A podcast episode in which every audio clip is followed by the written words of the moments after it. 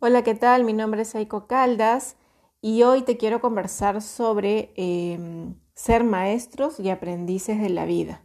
Ese es uno de los mayores aprendizajes que tuve eh, cuando hice mi formación en coaching ontológico. Eh, yo hasta ahí, para mí, maestros eran pues las personas que estudiaban educación o los maestros espirituales como Buda, como Jesucristo, digamos, personas que ya tenían mucho tiempo en algo, mucho tiempo experimentando, ¿no? Entonces, este, lo veía lejano. Sin embargo, eh, aprendí que todos somos maestros al fin y al cabo, porque todos tenemos experiencias de vida, todos en algún momento hemos aprendido alguna lección. Y, y lo bonito de ser maestros y aprendices al mismo tiempo es que cuando somos aprendices también tenemos la humildad de aprender de los demás, de reconocer nuestros errores, de no sentirnos superiores. Sí, por eso yo siempre digo que soy maestra y soy aprendiz, porque eh, en la parte de ser maestra tiene que ver con mis experiencias, con mis aprendizajes que comparto y que podrían ayudarle a las personas si es que lo quieren recibir, porque no a todos les sirve lo mismo y eso es súper importante observarlo. No solo hay un camino en el autoconocimiento, hay muchos caminos. Lo importante es que tú decidas cuál quieres tomar y que pruebes también tomar diferentes caminos y ver con cuál te sientes mejor. Por ejemplo, en mi caso yo he intentado hacer yoga varias veces, me parece excelente, alucinante. Tengo, tengo una prima que es instructora de yoga, que es muy talentosa y, me parece muy interesante.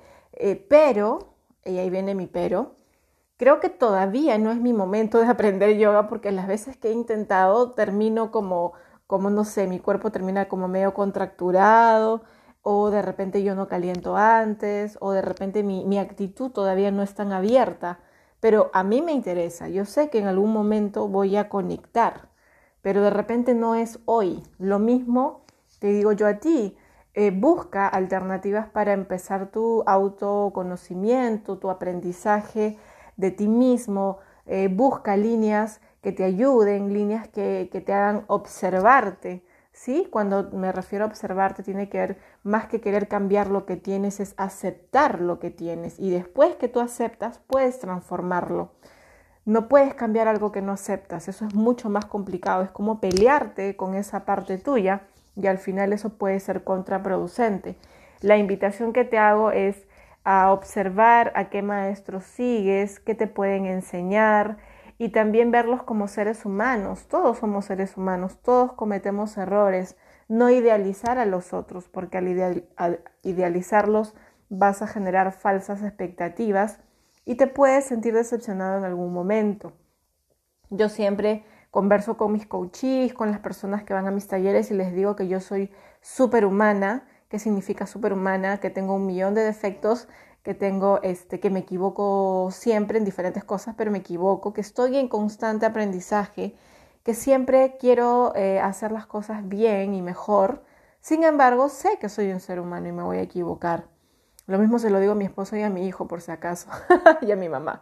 Entonces es como, no soy perfecta. El hecho de que yo aprenda cosas sobre las, los seres humanos, sobre mí, no significa que, voy, que quiero llegar a la perfección, para nada, al contrario, lo que quiero es llegar a aceptarme en mi imperfección y ser más compasiva y, y ser más amorosa conmigo misma, porque nunca voy a llegar a la perfección, entonces eso ya lo tengo consciente, ¿sí? Entonces, como les digo, somos maestros, somos aprendices, yo soy una aprendiz eterna, me gusta aprender de todos, me gusta aprender de mí, me gusta saber qué cosas puedo mejorar, me gusta em, escuchar, me gusta ver y si siento que un aprendizaje no es para mí hoy, no lo descarto y digo de repente no hoy, pero puede ser en el futuro.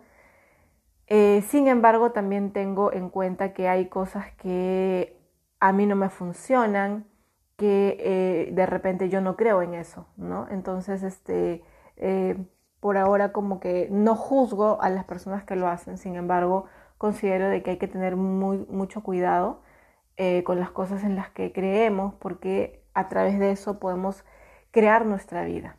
Entonces, sí ser responsables de nuestras elecciones y elegir conscientemente, ¿no? Elegir conscientemente qué quiero y también dejar de juzgar a los que eligen otras cosas, ¿no? Simplemente cederles la responsabilidad de lo que eligen, pero dejar de estar juzgando a las personas porque eligen algo diferente a lo que nosotros elegimos.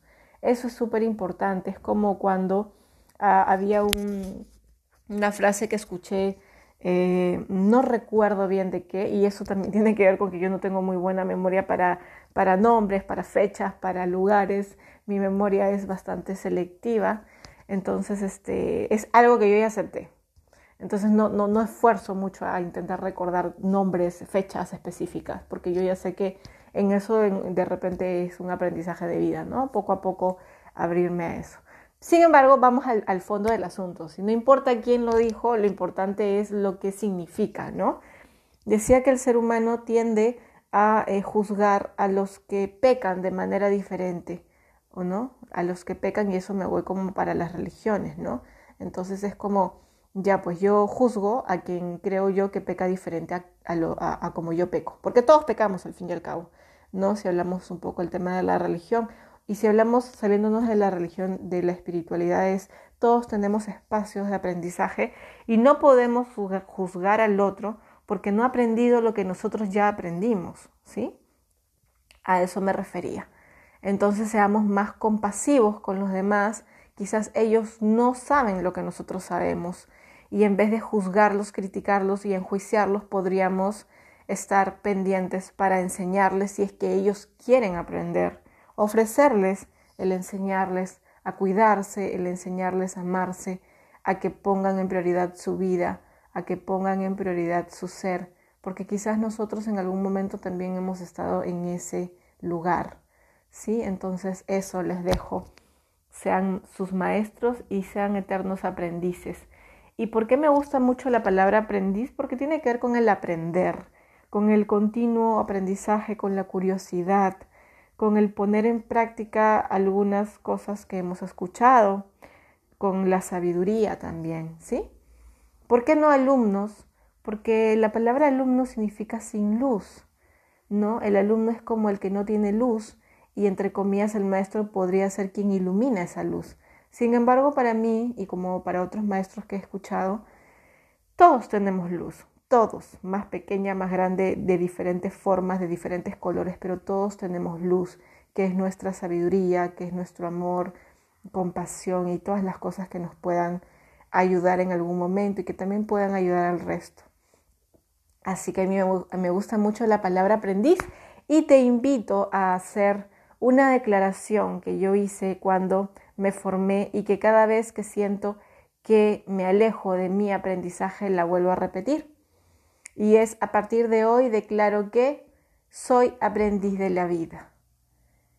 Y estoy abierta a aprender todo lo que eh, aparezca en mi vida para crecer, para sentirme mejor.